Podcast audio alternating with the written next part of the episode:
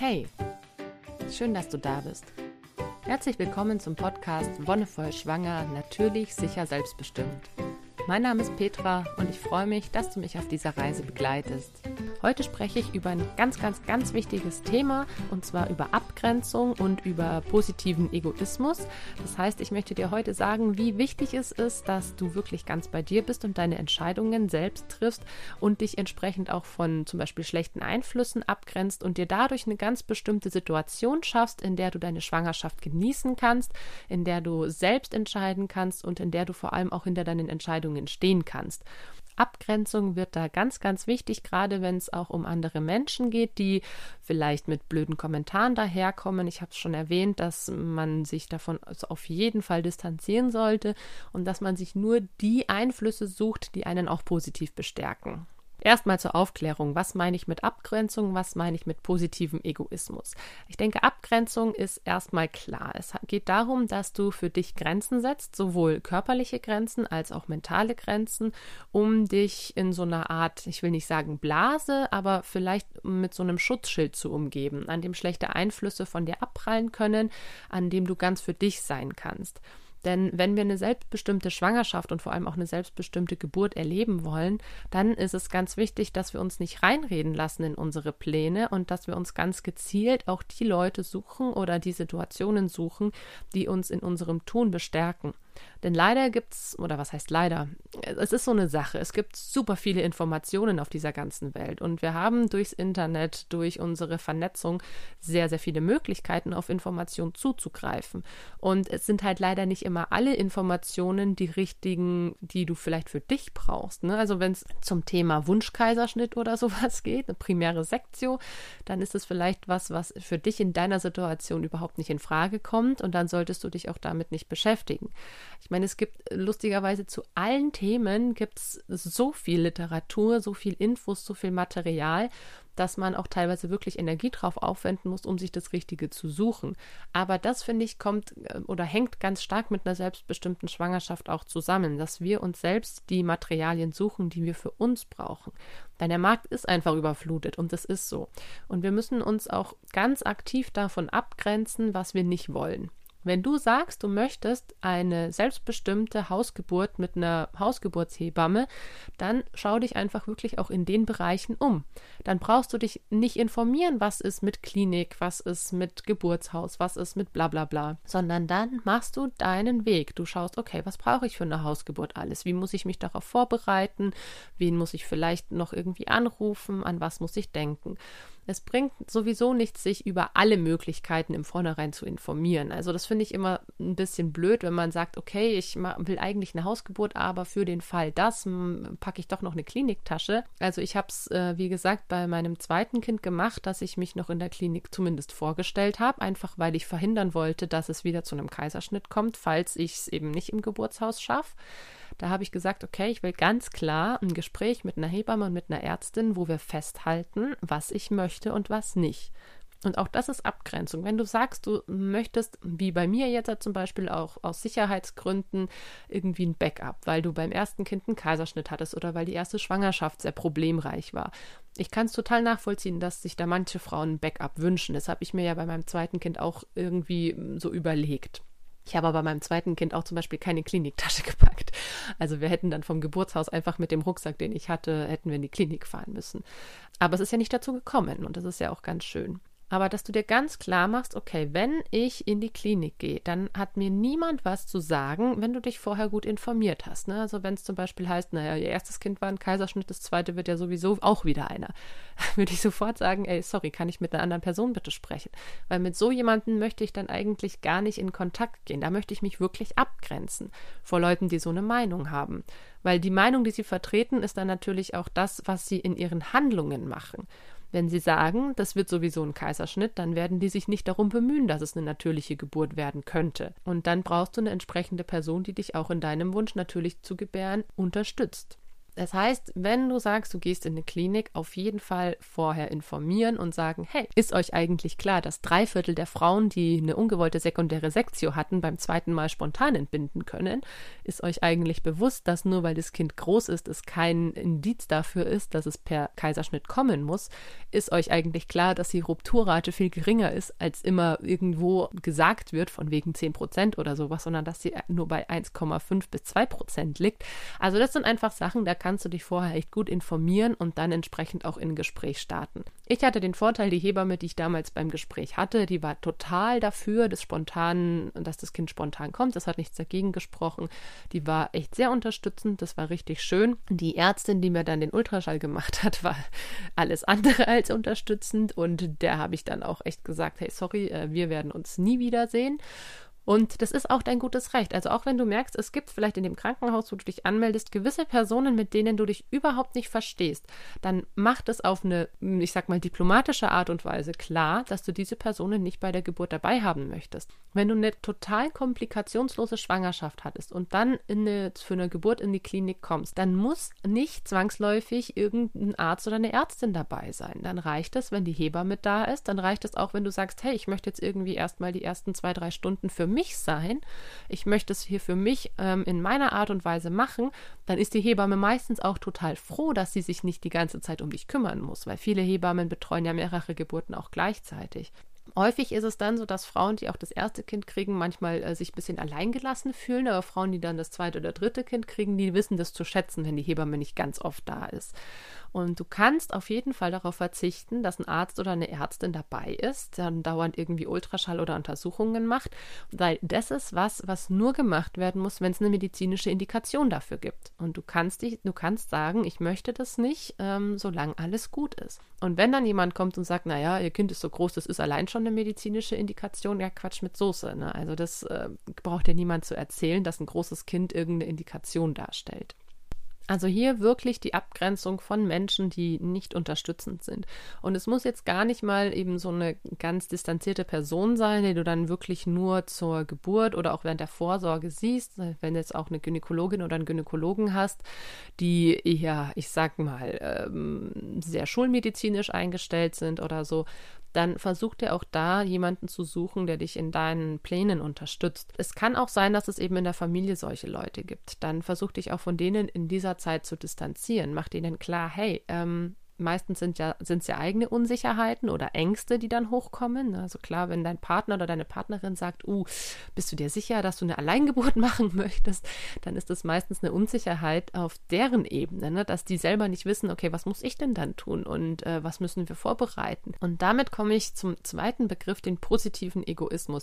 Ich sage ganz, ganz bewusst positiv, weil Egoismus für mich ein Wort ist, das vielleicht auch aufgrund meiner Sozialisation, warum auch immer, relativ negativ negativ geprägt ist.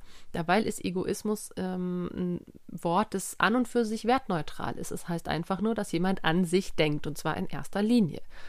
Und das ist was, was in unserer Gesellschaft eben häufig als schlecht oder falsch dargestellt wird, wenn man eben nur an sich denkt.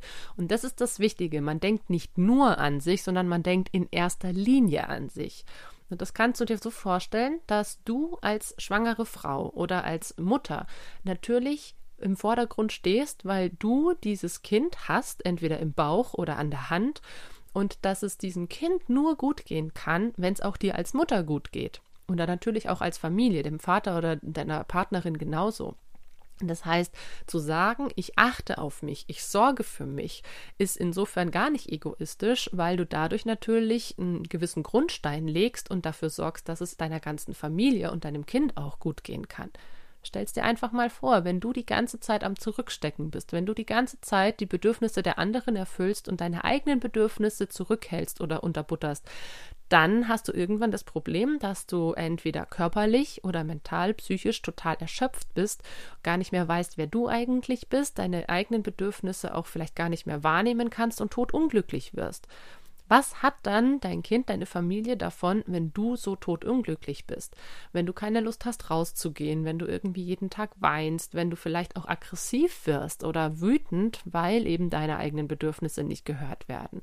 Dann hat das Kind und deine Familie überhaupt nichts davon. Und deswegen geht es darum, dass wir in erster Linie an uns denken. Was ist gut für mich? Was ist gut für meine Gesundheit? Was ist gut für meine, meinen Zustand und meine Herausforderungen? Wie kann ich da dafür Sorge tragen, dass ich einen guten Modus finde, in dem ich handeln kann, in dem ich leben kann, in dem ich zufrieden bin? Und wenn du selbst zufrieden bist, dann kannst du das natürlich auch viel besser ins Außen tragen. In zweiter Linie geht es dann darum, ne, wie geht es deinen Mitmenschen? Und wenn es dir gut geht, dann kannst du auch viel besser dich darum kümmern, dass es deinen Mitmenschen gut geht. Ne? Ich, ich sag's immer, so ein schönes Beispiel ist, wenn jetzt hat, keine Ahnung, dein Kind, wenn es jetzt schon geboren ist, wenn du Mutter bist und du hast ein zweijähriges Kind in der, in der Autonomiephase oder Trotzphase, wie es früher hieß. Wie willst du einfühlsam und wertschätzend mit deinem Kind umgehen, wenn du dich selbst nicht wertgeschätzt fühlst, wenn du selbst denkst, niemand bringt dir irgendwie Liebe entgegen, wie willst du dann deinem Kind Liebe entgegenbringen? Es ist total wichtig, dass das, was wir empfinden, das wird ja auch auf unsere Kinder und unsere Familie, unser Umfeld wiedergespiegelt. Und deswegen ist es so wichtig, dass wir in allererster Linie an uns denken. Und jetzt stellst dir einfach vor, wenn alle Menschen das so machen würden, wenn alle Menschen in erster Linie schauen, okay, was tut mir gut und dann im zweiten Schritt sagen, okay, und wie kann ich meine Mitmenschen unterstützen, dann bin ich mir sehr sicher, dass unsere Welt anders aussehen würde.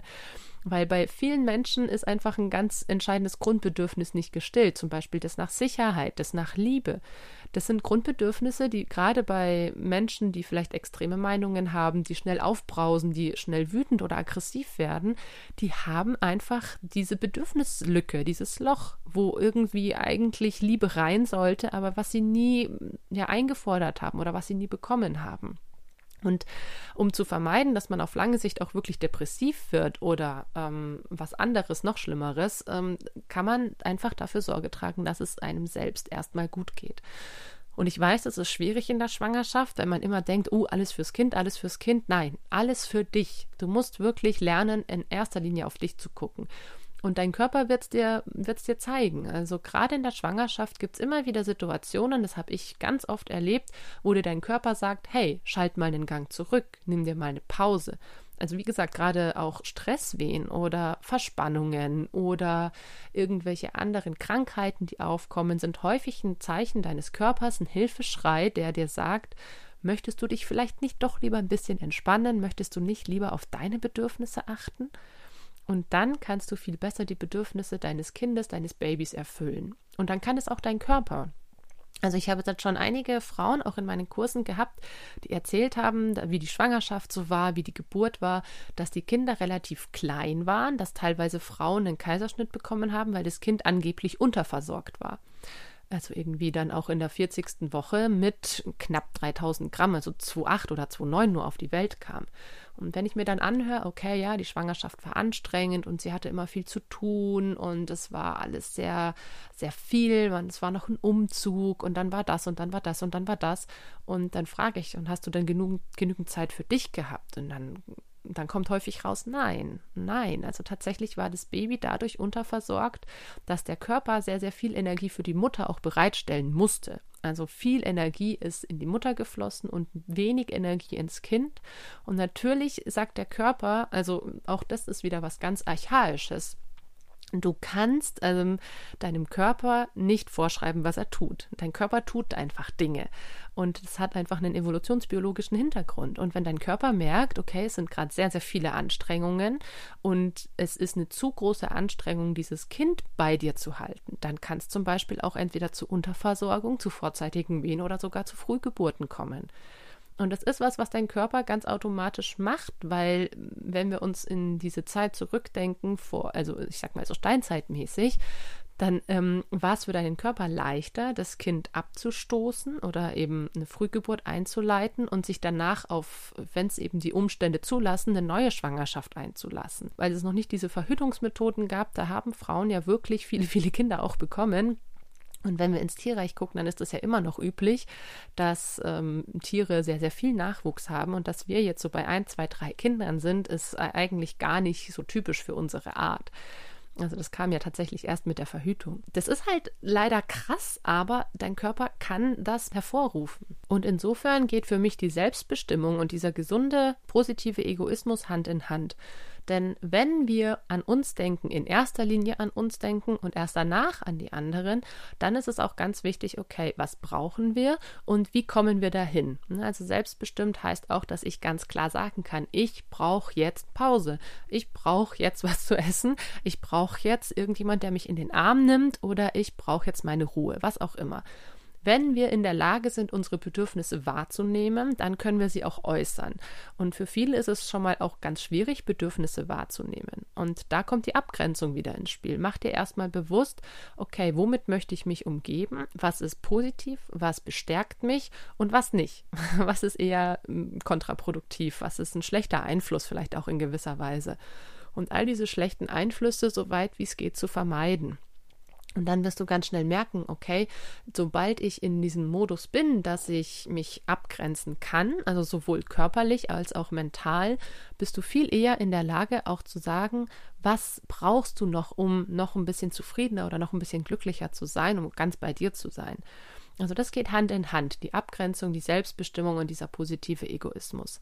Dass du wirklich einen Modus für dich findest, um du solltest trotzdem freundlich und diplomatisch sein, wenn es für dich okay ist. Also ich meine, es gibt natürlich auch Menschen, die sind einfach direkt und sagen, boah, du kotzt mich an, hau bitte ab. Ähm, das kann leider dazu führen, also manche Menschen verstehen das falsch, auch wenn du schwanger bist und in besonderen Umständen und es vielleicht auch immer auf die Hormone schieben kannst.